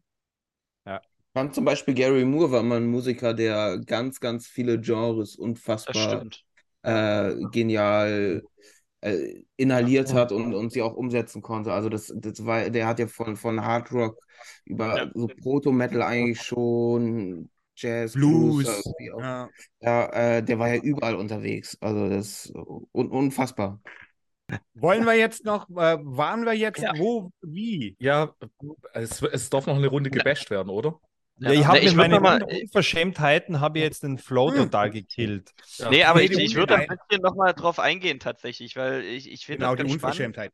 Ähm, bei mir, mir geht das auch oft so, ähm, dass ja zum Beispiel gerade so eine gewisse Schiene an Mucke irgendwie gut läuft. Wenn du überlegst, 2012 haben Migwa ihr, äh, ach, jetzt komme ich auf den scheiß Namen, aber das haben Migwa quasi With Hearts Towards ja, None. Genau, With Hearts ja. Towards None ist es. Ja, rausgehauen und haben damit ja im Grunde ein Black Metal Subgenre mitbegründet, sozusagen. Oder haben es quasi definiert, haben es populär gemacht. Und im Nachgang, und dann haben das alle gefeiert, mich eingeschlossen, super geil, hat irgendwie viel neu gemacht, hat viel irgendwie gefühlt richtig gemacht. Mm, und dann hat sich das aber so etabliert als so eine Art Go-To-Formel für neue Black Metal Bands oder generell für neue Bands zu sagen, oh, okay, dieser Stil kommt gerade übelst gut an, das ist allgemeiner Kanon, das wird objektiv, in Anführungszeichen, als guter Black Metal gesehen, das müssen wir jetzt auch mal machen. Dann hast du sowas wie Betuschka, sowas wie Groza, sowas wie Blackbraid, die ich übrigens hasse wie die Pest. Und irgendwie klingt am Endeffekt alles gleich, es bedient sich alles dieser selben Formel und es ist aber null innovativ. Das hat einfach nur eine Blaupause genommen. Es hat quasi mal nach zahlenmäßig Elemente genommen, wo sie gemerkt haben, gut, die funktionieren, damit kriegen wir irgendwie einen Labelvertrag. Das wollen die Kanonenfieber, selbe Scheiße. Das wollen, das wollen die Leute hören und, und dann finden die das schon gut.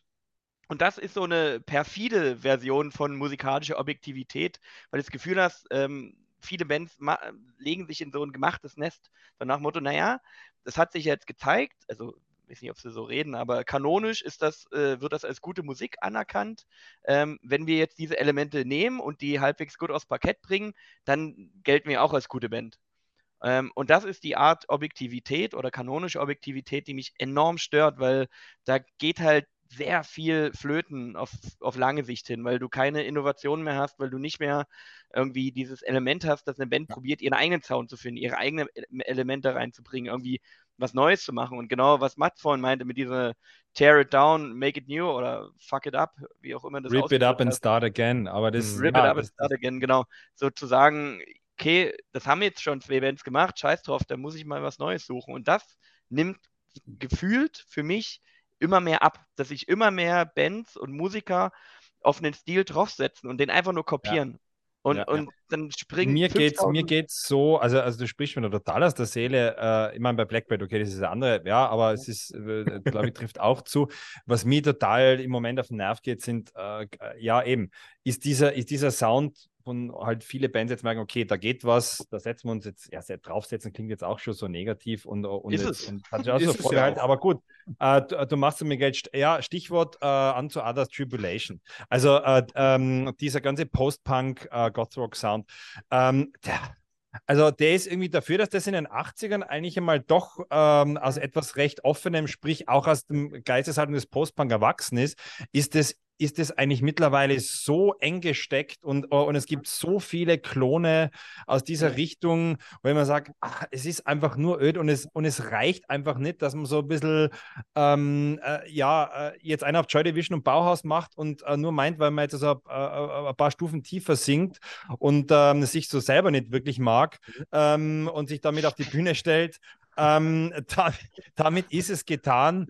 Und da gibt es auch aus Deutschland ein paar Bands, wo man, die jetzt übelst abgehypt werden, äh, eben also wie Rob sagt und so, wo ich sage, mhm. ah, komme ich nicht mit. Äh, äh, äh, also wir hatten das und wir hatten es in gut und wir hatten es in geil, aber ich muss da echt sagen, da werden vielleicht manche Leute widersprechen, aber sowas wie Tribulation und others, die sind einfach eine Klasse für sich die, die ja auch schon sehr epigonal sind und sehr auch oft in der Kritik stehen, einfach nur etwas äh, sehr eindimensional aufzukochen. Finde ich jetzt nicht, aber verstehe auch, wenn es manche sagen, aber das Derivat vom Derivat nochmal. Auch kein Schwein. Ja. Ja, das ja, verstehe ich halt auch nicht. Das ist auch so eine Art von Soundästhetik, die funktioniert und die auch kommerziell mhm. im kleinen Rahmen funktioniert auch und nervt. Also, ja. Ich finde, halt, das funktioniert manchmal bei Bands wie zum Beispiel The Spirit, die schon irgendwie Dissection-Anleihen haben und ziemlich starke, gerade in den ersten Alben, aber die bedienen sich halt an einer Band, die es nicht mehr gibt. Ne? Die bedienen sich ja. an irgendwas, was du so nicht mehr live hören kannst und die setzen das gut um und haben ja trotzdem eine geile Entwicklung genommen über die Alben. Sprich, die haben die Elemente genommen, haben aber trotzdem gesagt, gut, wir machen da weiter und denken uns unseren eigenen Scheiß dazu aus. Und das machen halt viele Mykwa-Klone eben nicht. Und, und ja, bei sowas wie Ropesack, ich glaube, der hat halt auch ein bisschen Schwein, dass er vorher bei Ulfa, das ist doch der Ulfa-Sänger, oder? Ja, ja, ja. ja, ja. ja das hilft halt eh. Aber, aber das, das, das ist ja auch in den 70er Jahre äh, Kanon so. Also ja nicht nur im, im Black Metal so, da gibt es ja auch viele Leute, die in, an diesen 70er Jahre Sound, viele Bands, die ja jetzt anschließen wollen. Da bin ich jetzt ein bisschen drin. Das ist mein Ding, weil der Mainstream Metal, das habe ich ja auch schon gesagt, der geht mir sowas von auf den Sack, er widert mich einfach an, weil er einfach bürgerlich geworden ist und Mainstream geworden ist und einfach nur noch Computerscheiße ist. Es ist alles nur noch Techno. Und in den 80er Jahren haben wir keinen Techno, haben wir keinen Techno wollen wir, weil ich will keinen Techno, sondern ich will Musik. Ich will echte Musiker. Ich will wirkliche Instrumente, eine echte Aufnahme und auf diese ganze mediale Mainstream-Scheiße. Und damit meine ich fast den ganzen Metal mittlerweile. Es, es, ist es, es bohrt schon ein paar Jährchen an mir, aber jetzt kommt es so richtig zum Tragen, dass ich diese ganze Scheiße, diese ganze Metal-Scheiße, die gerade rauskommt, widerlichst zum Kotzen finde, inklusive der Leute, die sie hören, in den meisten Fällen. Also das trifft jetzt natürlich nicht alle. Weil oh, Krempe, Krempe, Krempe tritt aufs Gaspedal sehr, ja. Nee, das ist wirklich so. Und, äh, und, und, und es widert mich so an. Und jetzt kann man natürlich zwei Dinge tun, dass man sagt, ja gut, man kann sich da permanent darüber echauffieren, aber dann echauffiert man sich ja, du kannst dich ja auf den Marktplatz stellen und schreien, ich hasse Markt. weißt du so, das interessiert die Leute nicht. Die, die denken, ach, der Spinner ist wieder da. Ist ja auch richtig. Und deswegen, aber man, oder man kann sagen, ich, ich ziehe mich da langsam zurück und, und gehe meiner Wege und, und erfahre meine musikalischen Experiences. Es gibt wahnsinnig viele Bands, die ja ähnlich auch ihre äh, versuchen, Analog-Equipment aus den 70er Jahren, also dieses Nerdtum, herbeizuziehen und dann wirklich noch so möglichst, du kannst natürlich die ganzen Prozesse nicht mehr ohne digital denken. Das ist mir völlig klar, dass es keine komplett analoge Sache mehr geben kann, weil keiner nimmt mehr auf Tape ja. auf, weil es schwierig ist. Aber, dass eine Band wirklich sagt, ich baue mir meinen Verscheiß Gitarrenverstärker, da steht mein Marshall, ich gehe mit meinen Jungs in einen Raum und spiele, bis der Schweiß trieft und so weiter und versuche das irgendwie so, so live und so, so rau und so original wie möglich auf, äh, auf auf, auf, eben zu produzieren und dann eine Platte rauszubringen. Das finde ich aller Ehren wert. Da gibt es einige Bands, deswegen sage ich ja auch immer so, was man fälschlicherweise Stoner nennt, was für mich einfach aber eben auch Psychedelic Rock ist. Und deswegen ist es für mich interessant, dass der Tom vorhin gesagt hat, diese Space Rock Sache geht da mit diesem Psychedelic Rock irgendwie ein bisschen Hand in Hand. Und äh, vielleicht magst du das ja auch nicht, keine Ahnung, aber da passiert im Moment, gerade in diesem Doom-Sektor, in diesem Psychedelic Doom-Sektor, passiert gerade so viel und das ist tiefster Underground, was der Black Metal schon lange nicht mehr ist und auch der Death Metal nicht. Das ja. ist alles mittlerweile fast nur noch Computerscheiße. Siehe Black Braid, was im Moment, oh, das ist Black Metal, uh, Black Braid, yeah. Und oh, jeder ist plötzlich ein Black Metal-Jünger und ich finde es einfach nur noch, yeah. mich kotzt dieses ganze Brut, dieses ganze Gesochse, dass diese Musik hype, widert mich total an, wirklich. So Diesem Psychedelic Doom kann ich tatsächlich äh, sehr viel abgewinnen. Ich glaube, wir hatten ja auch letztes Jahr beide äh, wo Fett mit dem, mit dem Album. Ja, genau.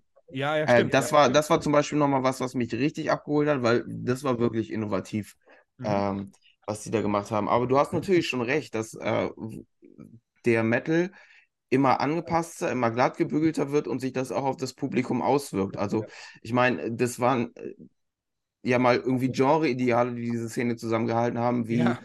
ein gewisser Drang nach Freiheit oder so Freiheitsliebe ja. und Emanzipation von der Gesellschaft und Ablehnung des Bürgertums und so weiter. Ja. Und das hat immer mehr Einzug in den Metal, wahrscheinlich auch oder gerade deswegen, weil sich das Publikum und die Musik entsprechend wandeln gerade. Das ist auch etwas, was mir nicht gefällt und das lehne ich auch ab und ich bin auch nicht müde, das immer und immer wieder zu betonen. Ich sehe es, glaube ich, aber nicht so kritisch wie du aktuell. ja, du weißt, ich, du darfst aber auch nicht vergessen, Tom, ich habe diese ganze Sache von der Pike auf und da ist natürlich viel Herzblut dabei. Weißt du, was mir auch im, das ist nicht einfach nur alter Mann echauffiert sich, sondern es ist, äh, ich sehe da, ich sehe da eine Sache kaputt gehen. Nicht nur. Die, eine Sache kaputt gehen, die mir wirklich von der Pike auf was bedeutet hat, weißt Ja.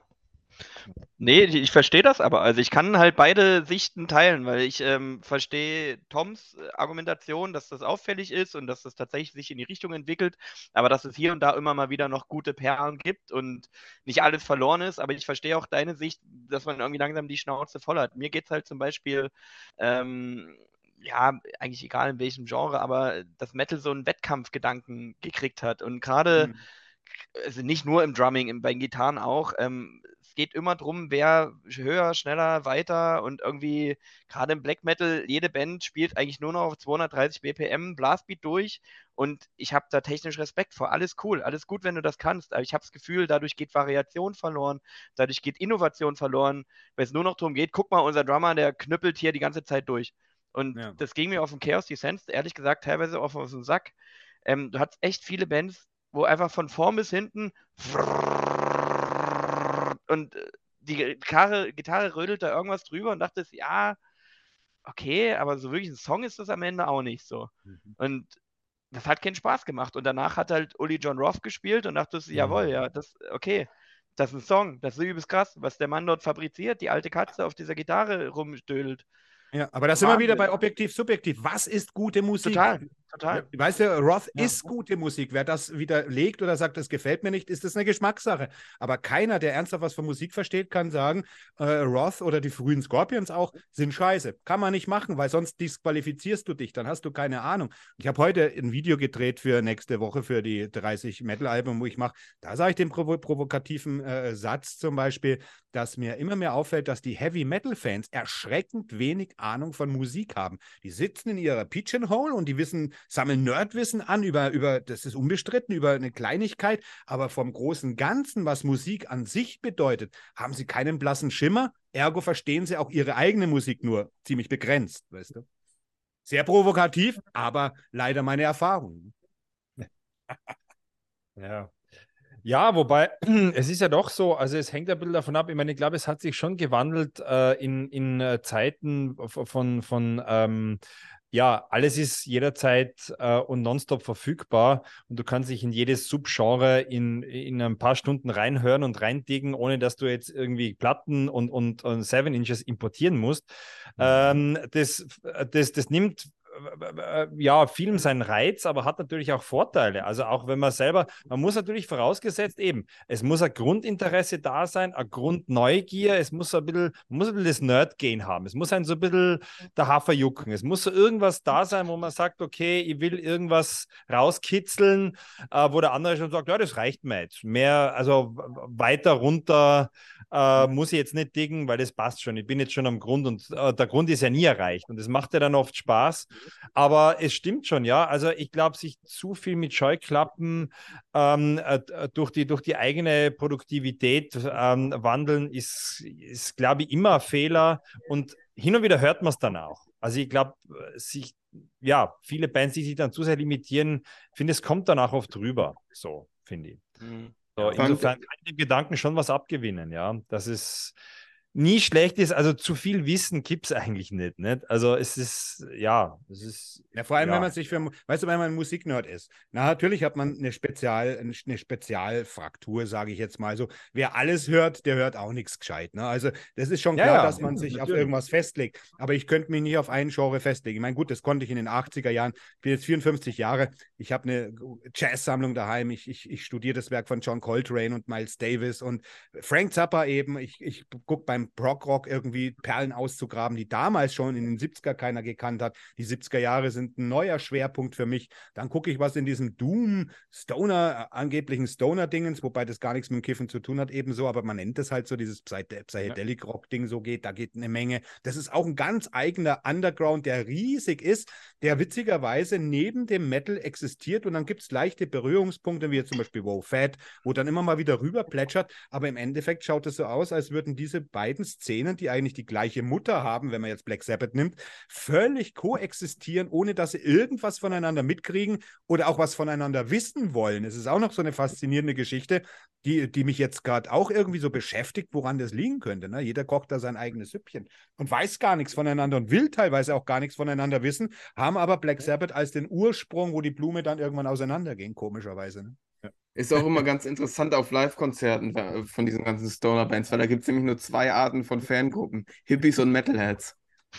Ja, das ist äh, ja, ja, das ist eine ziemlich interessante, merkwürdige Geschichte, die für mich natürlich auch total neu ist. Und es macht mir natürlich Spaß, als Oller Sack auch wieder was Neues zu entdecken und mal zu gucken, was da ist. Und ich muss wirklich sagen, was da teilweise läuft, das ist richtig guter Scheiß. Den, aber pf, keine Ahnung, da werden 200 Platten verkauft oder, oder 300, weißt da kriegt ja. keine Sau was mit und so weiter. Und ich denke, Bands, die das nicht interessiert, was sie verkaufen, ja, das ist schon interessant für mich, weil das kenne ich irgendwo eher. Das war in der New Wave of British Heavy Metal damals genauso. Da wurden 100 Kopien oder beim Black Metal in der Anfangszeit, ne? 66 Kassetten und äh, da musstest du dich bewerben, dass du die hören durftest. So. Äh, und das hat was Sympathisches natürlich, weil, weil da irgendwas, und das sind teilweise Perlen dabei, wenn du da nicht sofort zuschlägst, geht das, ist es weg, Schall und Rauch und du hast nie was davon gehört. Ne? Spannend ja. für mich gerade. Ja, dann, vers dann, versinkt, dann versinkt es irgendwo in der Senke und ist weg. Ja. ja. Na, aber wie, wie fasst man denn, wir haben ja uns irgendwie aufgemacht in der Reise zu sagen, okay, wir wollen mal probieren, ob es sowas wie Objektivität in der Musik gibt oder nicht gibt haben wir irgendwie, schafft es jeder noch so eine Art Fazit zu, zu formulieren, genau. wo er sagt, okay, das ist Objektivität für mich, weil ich komme an dem Punkt, also ich würde jetzt mal einfach kurz einsteigen, komme an dem Punkt nicht vorbei, dass Objektivität nur rein technisch möglich ist ja. und so eine Scheinobjektivität über, ja, kategoriale Einigkeit erreicht werden kann, wo man dann einfach sagt, okay, das hat sich jetzt so lange etabliert, das hat sich so zu einer festen Bewertungsgröße gemausert, dass man, wenn diese Bereiche sozusagen ähm, erreicht werden von einem Musiker oder von einem Album, dann ist es objektiv zumindest schon mal nicht schlecht, sondern neutral bis gut. Ja, das klingt Wenn so gut. in Stein gemeißelt wird sozusagen. Ne? Genau. Mir geht es um eigentlich runterzubrechen auf ein Wort Authentizität. Ich kann mhm. alles akzeptieren, auch wenn ich es nicht mag, kann ich trotzdem sagen, doch, also nehmen wir mal Michael Jackson. Also ich muss damit jetzt nicht, äh, kann ich nichts anfangen, aber ich weiß, dass es ein großer Künstler war, der auf seinem Gebiet wirklich was konnte. Will ich mich jetzt nicht da reinbohren, äh, reinmachen, aber ich weiß, dass es so ist. Kann ich akzeptieren und weil er authentisch war in dem, was er geprägt hat und gemacht hat. Nur als Beispiel. Authentizität mhm. ist für mich das A und O. Und genau das sind wir wieder auch beim Punkt, wo ich hier abrande. Äh, der heutige Metal ist für mich absolut verlogen und unauthentisch geworden. Authentizität ist es bei mir. Okay, finde ich gut. Guter Punkt. Tom? ja, spielt da wahrscheinlich auch bei mir mit dran. Also ich würde mich da schon eher der Technikfraktion, glaube ich, anschließen mhm. und sagen, dass du natürlich objektiv irgendwie bewerten kannst, ob jemand ein guter Musiker ist. Wobei es da auch wieder davon abhängt, ist er an seinem Instrument gut oder ist er ein guter Musiker in dem Sinne, dass er auch weiß, wie man gute Songs schreibt. Weil das ja, wissen ja auch ja. viele Musiker nicht, das die stimmt, sehr gut sind. Ähm, aber ich bin so eher auch verleitet zu sagen, also niemand würde wahrscheinlich bestreiten, dass irgendwie Malmsteen ein großer Gitarrist ist oder dass Flea von den Red Hot Chili Peppers ein großer Bassist ist oder Frost von Satyricon ein guter Schlagzeuger. So, das sind ja. halt musikalische Fähigkeiten, die du objektiv messen kannst. Alles darüber hinaus ja ist, glaube ich, eher dann schon Richtung Geschmack, Subjektivität. Ja, ja. Und da können wir natürlich auch eine 8-Stunden-Folge mal irgendwann ja, zu machen. Aber ob wir zu einem befriedigenden Ergebnis kommen, würde ich bezweifeln. Ja, garantiert nicht. Also wenn Emotionalität, die äh, äh, über Musik vermittelt wird, äh, äh, im besten Fall ein, ein gewissen, das, das Wort sollte man vielleicht auch mal den Nerv trifft, also ein, ein, einen Nerv treffen, äh, den eigenen Nerv trifft und vielleicht in einer größeren Schnittmenge den Nerv vieler Gleichgesinnter trifft, dann ist es im besten Fall gut, dann ist es spannend, dann ist es wertig, dann überdauert es vielleicht auch die Zeit. Und ähm, dann hat es irgendwann Relevanz. Diese Relevanz mag der, dem, also der, im Laufe der Zeit auch sich ändern und es ist alles im Fluss sein. Aber ähm, ja, ich glaube das, also ich glaube, es geht ja auch immer um den, um den äh, Community-Gedanken, also um den Gemeinschafts-, äh, das Gemeinschaftserlebnis. Man hört ja nicht nur isoliert Musik. Also das ist ja auch eine Illusion. Nicht? Man ist ja in keiner Holzhütte sein Leben lang und äh, man will ja auch, äh, auch ja, du, du schon. Also wir treten ja in Kontakt, man, man, äh, man hört gemeinsam, man erfährt es gemeinsam live. Und ähm, ich glaube, bei gewissen Bands, und es ist, und es wird, äh, deswegen werden wir hier auf einen, äh, keinen grünen Zweig kommen, weil es irgendwie immer so ein kleines Mysterium bleiben wird. Und ich, und, und, und, und ich bin ein großer Befürworter dessen, dass man sagt, man, äh, man lässt immer so einen kleinen Spielraum äh, wo man sagt, es ist nicht erklärbar und da ist äh, äh, dem Ganzen liegt ein Zauber inne und es ist ja. alles so nüchtern worden und es ist und es ist alles so ja. viel durch, durchdekliniert und durcherklärt, gerade in unserer Welt. Und äh, Musik ähm, ist einfach, äh, ja, ist einfach eine, eine, eine, eine, wenn man so will, auch Weltflucht, auch wenn sie sich oft mit sehr Weltlichem ähm, befasst, aber sie, äh, sie ist, äh, ja, sie ist eine, eine, eine, eine Parallelwelt, in die man sich ähm, retten kann oft. Und, äh, und, und ähm, die ja, etwas, etwas nicht greifbares, fantastisches, transzendentales, andere würden sagen, vielleicht sogar fast religiöses. Da kommt jetzt Nick Cave oder so im Spiel, der würde sicher sagen, das hat etwas fast Göttliches. Aber äh, mir, ist, mir ist wichtig, dass es, dass es dieses endgültig zu, uh, runterzubrechende, erklärbare eigentlich nicht gibt. Für das setze ich mir ein. Dass dieser, dass dieser Zauber, dass wir um diesen Zauber kämpfen, dass wir äh, über diesen Zauber diskutieren und, äh, und uns mundfusselig reden, aber dass wir es einfach gerade vielleicht sogar absichtlich nicht zu fassen kriegen es wäre ehrlich gesagt traurig, wenn wir heute alle sagen, so und jetzt Stempel drauf und es ist so. Also, ja. Können, wir ja, können wir ja Gott sei Dank nicht. Also, nein, nein, sagst, nein, eben, aber das ist ja. so, also ich, äh, ich, was mich ankotzt, sind äh, oft so diese ganzen, ich glaube, da haben wir schon einmal drüber geredet, äh, diese, diese, diese ganze Reissue-Wahn, der so ein um sich greift, wo jedes Outtake, jedes Rehearsal, jedes äh, Rehearsal-Take-2 von Tag 3 im Studioaufenthalt 5 äh, dieses ja, ja, genau. Produktionsjahres. Genau. Hey, also ähm, geht nicht. Ich meine, das, das, äh, das, kriegt dann, das kriegt dann so eine Art von, von nüchterner Beamten-Aura äh, und so Musik abarbeiten und äh, nüchtern nur irgendwie äh, in, in was Rationales pressen, in die sie eigentlich nicht reingehört und nicht rein darf. Und deswegen ja, bin ich, bin ich sehr dafür, dass, dass es doch auch in, auch in der versuchten Objektivität, dass man diesen, diesen Zauber einfach auch äh, Zauber sein lässt, den man erklären will und erklären soll, aber eben nicht überseziert. Dafür bin ich. Ja. So, Felix, jetzt willst noch du. Los mit deiner Gemütlichkeit. Ja. Ja, mit meiner Gemütlichkeit. nee, ich nehme jetzt eigentlich gerade aus unserer Runde so drei Sachen mit. Äh, einmal das, äh, was man so mit eben, was jetzt auch schon ein paar Mal gesagt wurde, in die Richtung, äh, am ehesten Richtung Objektivität geht, gerade das Technische und das Musikalische, was eben, wo, wo man eben in diese Möglichkeit kommt, äh, zu sagen, auch wenn ich es nicht mag, es ist eindeutig so, dass man das dann beurteilen kann, das ist was Gutes, was da geschaffen wurde. Und dann eben gerade dieses, äh, nochmal dieses, dieser Peer-Group-Gedanke, äh, wo er natürlich abseits davon natürlich immer noch das Subjektive mitschwingt. Und das ist dann eben gerade das, äh, das Thema Zugänglichkeit, Eingängigkeit, was wir vorhin eben schon hatten. Und dann auch das, äh, wenn es dann ums Thema Innovation geht, wenn etwas neu geschaffen wird, dann gibt es ja irgendwo eben diese Peer Group, die sagt, es ist gerade irgendetwas passiert, irgendwas Besonderes und darauf wird sich dann schlussendlich auch berufen. Äh, und das ist das, für, was, das sind jetzt die drei Sachen, die für mich am ehesten Richtung der Objektivität gehen, ohne dass sie es ist. Deswegen diese gefühlte Objektivität.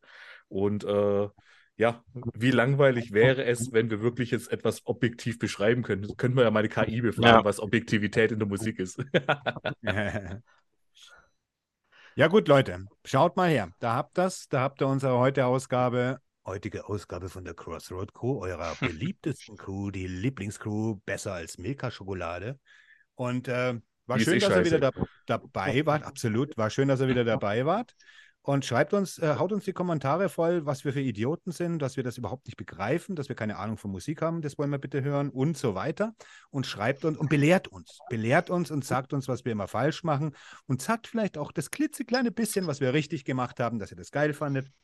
Und dann äh, wünschen wir euch äh, eine schöne Zeit. Und hier auf dem Allgäu-Doom-Kanal geht es natürlich weiter mit äh, meiner abartigen Jugendzündengeschichte mit Bands. Und im nächsten Monat, wir haben das Thema schon, und zwar geht es nächsten Monat um Female. Female. Wir haben ja gesagt, wir haben ja gesagt, wir machen nicht all female, sondern wir machen zweimal Female. Jetzt mal einfach nur weibliche Musikerinnen, ob das jetzt Schlagzeugerinnen sind, Sängerinnen, Gitarristinnen oder All Female. Wir reden über herausragende Musikerinnen und ein anderes Mal reden wir dann über rein weibliche Kapellen. So, wenn so Gott will und so ihr wollt. Ne? Und dann. Äh, auch wenn ihr nicht wollt. Auch ja. wenn ihr nicht wollt, machen wir das. Ja, du musst ja unser Geheimnis jetzt nicht verraten. so, ja, dann ähm, gehabt euch wohl und äh, keep on knocking und rocking. Ne? Tschaußen. Ciao. Tschüss. Ciao.